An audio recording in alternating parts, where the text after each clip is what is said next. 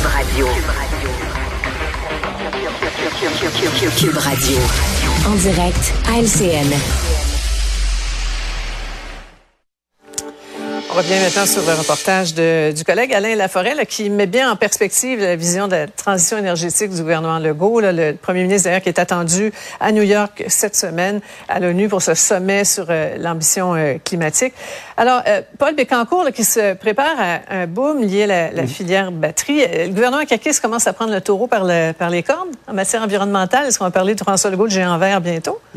oui. Quel retournement là en 2018. Il n'y avait rien sur l'environnement dans son programme politique. Je sais pas si vous êtes déjà rendu à, à Bécancourt. Mario, le, parc industriel euh, qui était un désert, là, tu sais, écoute, c'est énorme ce qui avait été uh-huh.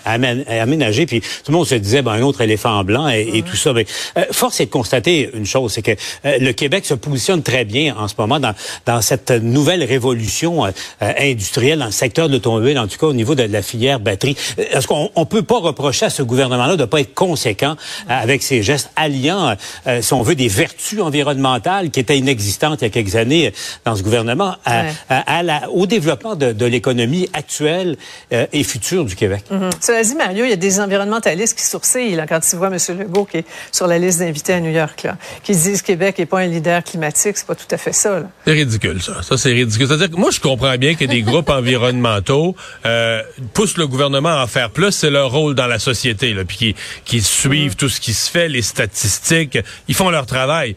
Mais quand le, Québec est un leader environnemental, ne fût-ce que parce que euh, on est les plus petits émetteurs de GES, là, des 60 juridictions, le 50 États américains, 10 provinces canadiennes, c'est nous qui en émettons le moins. On aura beau dire, ah, ça c'est grâce à. Robert Bourassa euh, qui a développé des barrages, mais Robert Bourassa, il a fait ça parce qu'il a tenu tête justement aux environnementalistes. S'ils avaient écouté, on n'aurait pas ça.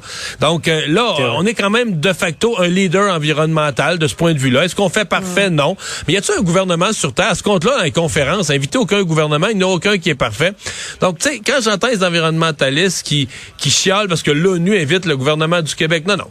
On devrait tous être fiers de ça. Puis que les environnementalistes continuent à pousser sur notre gouvernement qui en fasse plus, c'est bien correct. Mais quand il est invité par l'ONU, on crache pas dans la soupe. Emmanuel?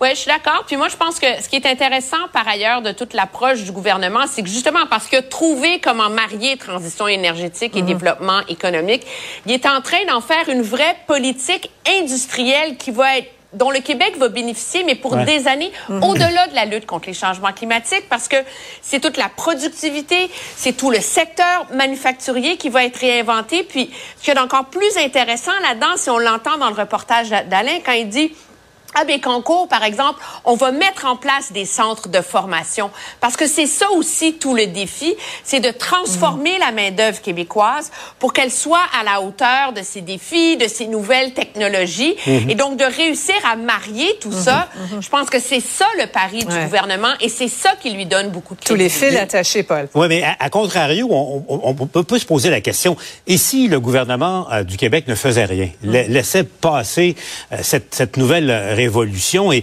et que comme euh, historiquement ça a toujours été le cas, les, les usines s'installent en Ontario ou dans le nord-est des, des, États-Unis. Donc euh, le Québec profite de ces avantages objectifs en ce moment. Et aussi l'autre grand facteur, et je parlais de ce gouvernement qui, qui est conséquent, euh, on comprend bien aussi que les, les investisseurs, même américains, euh, veulent pouvoir affirmer que leurs leurs biens, leurs produits ont été produits avec de l'énergie propre. Ça, Alors ça. donc ça, ça devient la, carte maîtresse du, euh, du Québec euh, en ce moment. Voilà.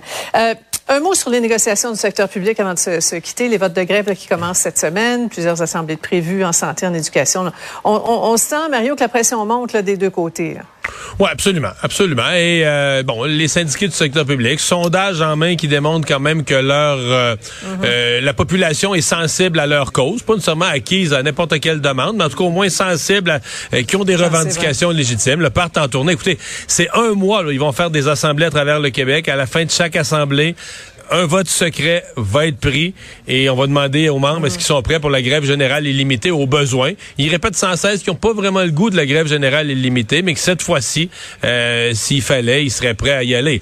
Par contre, là, dans, ils n'ont pas, pas fait le sondage à savoir si les Québécois seraient d'accord de fermer toutes les écoles, de fermer tous les services publics. Là. Ouais. ouais.